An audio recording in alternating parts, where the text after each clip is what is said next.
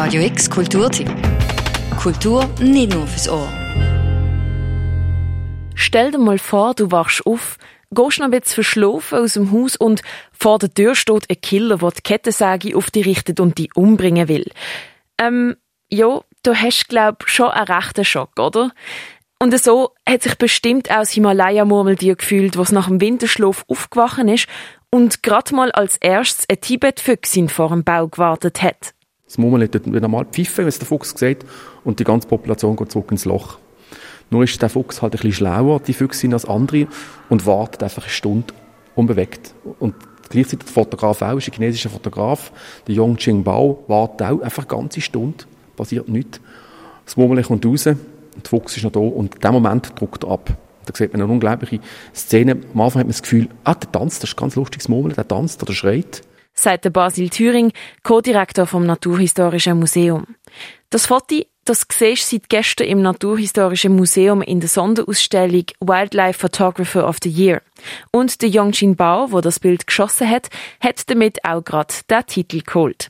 Das Bild ist auch gerade das erste, das du siehst, wenn du in die Ausstellung reinläufst. Nebst dem Bild vom Young Wildlife Photographer of the Year. Wenn du unter 18 bist, dann kannst du dich nämlich für diesen Titel qualifizieren.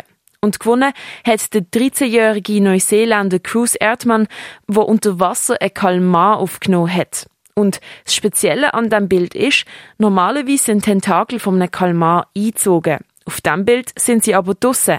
Heißt, der Fotograf hätte unglaubliches Timing gehabt. Von der Beleuchtung, man, das leuchtet unglaublich. Man hat das Gefühl, der Kalmar ist im, im Himmel, ich sehe Sterne und ich sehe da mit seiner Leuchtung und der Dynamik von dem, wenn er da steht. Das ist eine unglaubliche Aufnahme, weil er einfach in dieser symmetrischen Position da steht und seine beiden Tentakel so symmetrisch da hat. Es zeigt vielleicht ähm, uns wie schön die Meere sind und wie zauberhaft und doch fragil und, und fein die Meereskreaturen da sind. Insgesamt sind über 48.000 Bilder in Wettbewerb eingegangen von Fotografen aus 100 Ländern. Eine internationale Jury hat dann die besten 100 Bilder davon ausgewählt.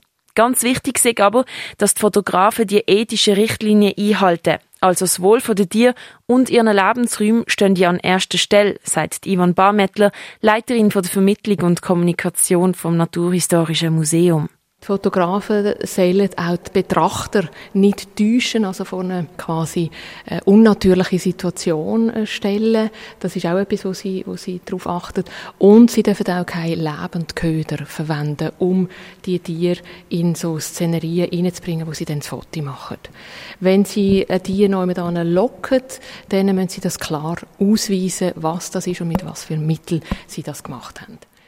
Die 100 besten Bilder, die im Naturhistorischen Museum ausgestellt sind, sind in acht Kategorien aufgeteilt. Verhalten, Porträts, Lebensräume, Umgebung, Fotojournalismus, junge Fotografen, Rising Star und Portfolio. Die Hauptkategorien sind dann nochmal jeweils unterteilt. Aber so siehst in der Ausstellung wirklich alles. Von einem schlüpfenden Pinguin, einem sterbenden Babynilpferd oder landenden Adler zu einem Unterwasserdschungel oder Schneelandschaft. Es sind Bilder, die dich ins Staunen versetzen. Übrigens stehen auch immer noch Informationen unter den Bildern, die du mit Hilfe deinem Handy in Deutsch, Englisch, Französisch, Italienisch oder Spanisch kannst lesen Mehr Infos zu der Ausstellung Wildlife Photographer of the Year findest du auf radiox.ch. Für Radio X, die Noemi Keller. Radio X Kulturtipp. Jeden Tag mehr. Kontrast.